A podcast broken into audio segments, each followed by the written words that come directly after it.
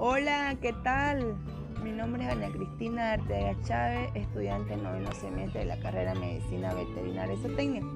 En esta ocasión yo les quiero hablar sobre la enfermedad leptospirosis.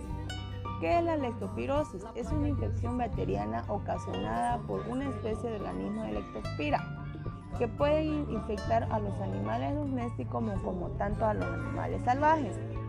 Las bacterias secretan en la orina del animal y pueden sobrevivir en el suelo o agua durante semanas o meses.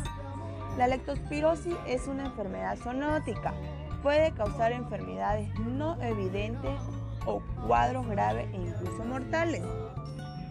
Siguiendo con la enfermedad, eh, la leptospira se mantiene en la, en la naturaleza a través de la infección renal crónica del animal eh, los portadores más comunes son las ratas, los perros, el ganado, los caballos, las ovejas, las cabras y los cerdos.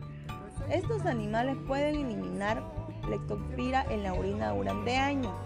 Es probable eh, que los perros y las ratas sean fuentes comunes de infección en los seres humanos.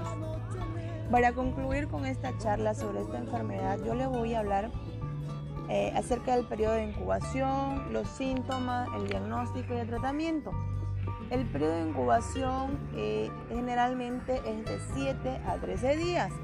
Los síntomas son fiebre alta, enrojecimiento de los ojos, eh, los vómitos, los escalofríos, el sangrado y dolores musculares.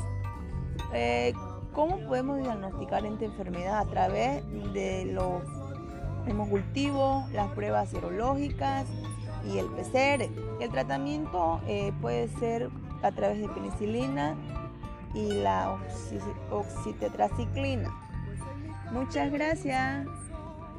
Nos vemos en otra ocasión.